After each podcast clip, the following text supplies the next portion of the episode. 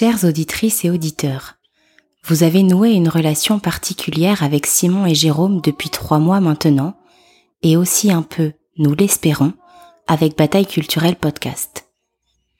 Trois mois, ou simplement douze épisodes pour les adeptes du binge listening, c'est court et c'est long, pour se comprendre, pour se forger un avis définitif, et surtout pour se quitter.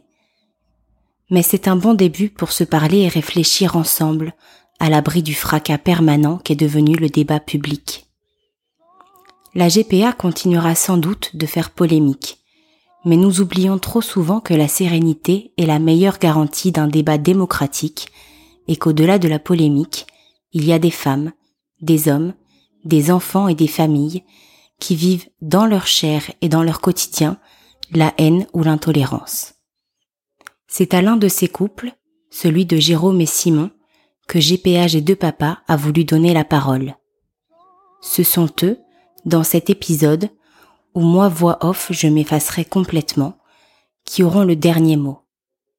Un dernier mot difficile et sincère à la fois, à l'image de leur témoignage, à l'image aussi de leur quête de bonheur.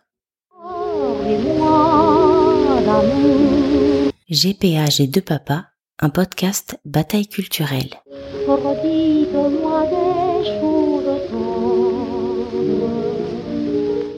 On ne, se, on ne se projette pas dans l'idée de faire une chambre ou de commencer à préparer les, son arrivée parce que voilà, on veut attendre 4, euh, 6 mois de grossesse pour se dire il va être là, euh, on se protège. Comme dans toute grossesse, les trois premiers mois sont, sont les mois critiques où il y a le plus de risques de fausse couche.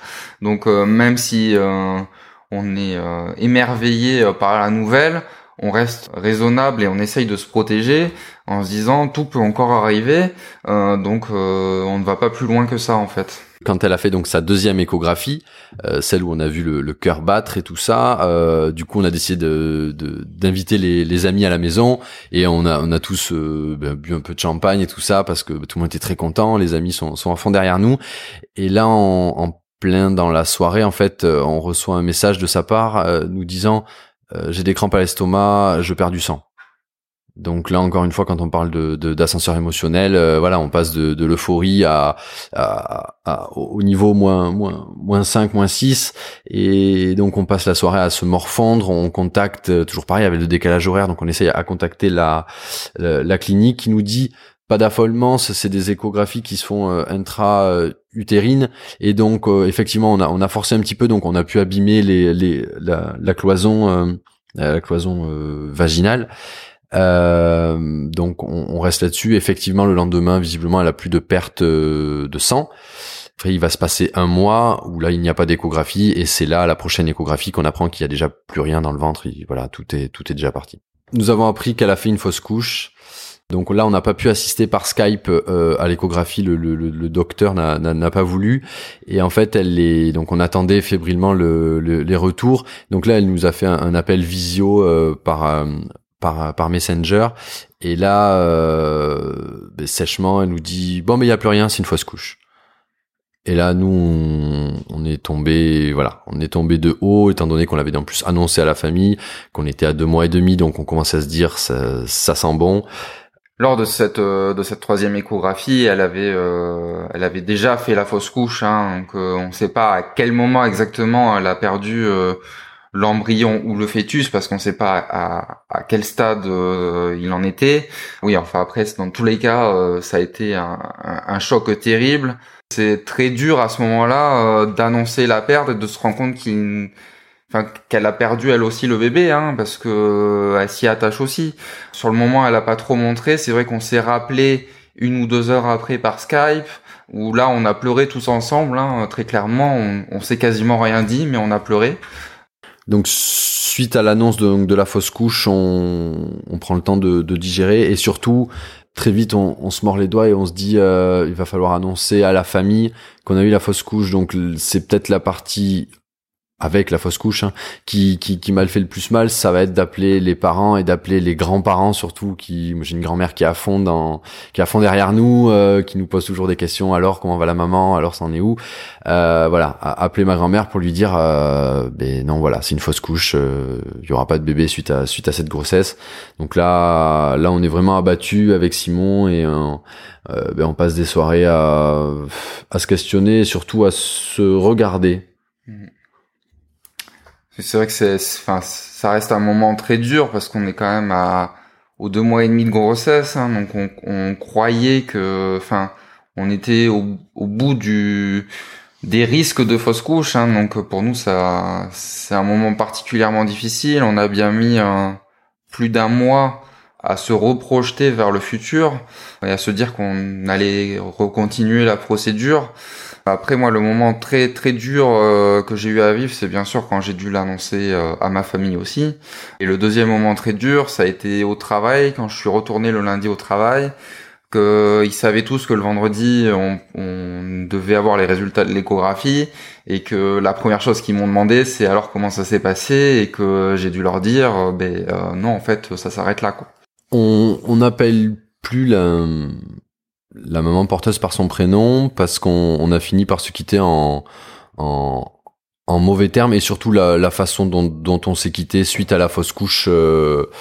Elle, dans son parcours personnel, euh, elle a eu une fille, mais elle n'avait jamais fait de fausse couche.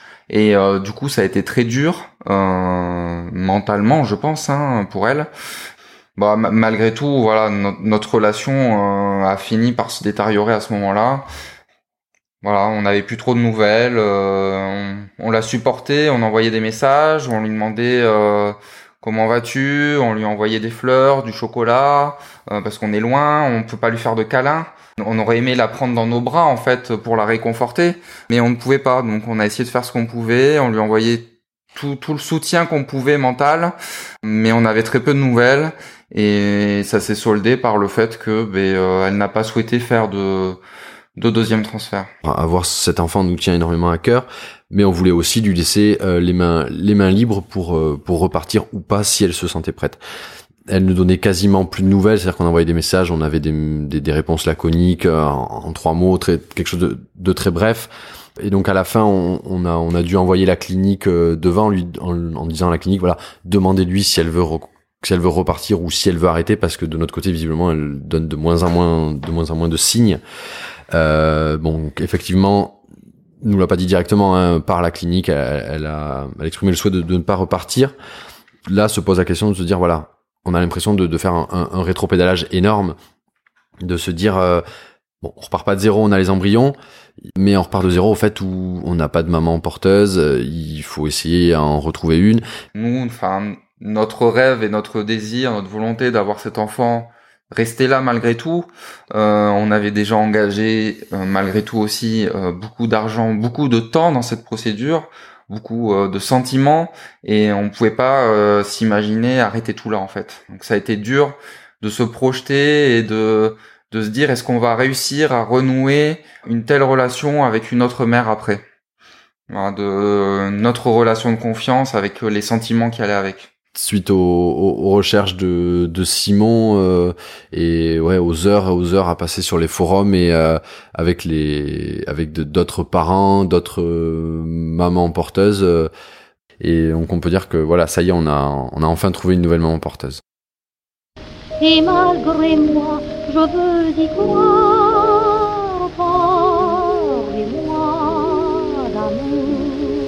redites-moi des choses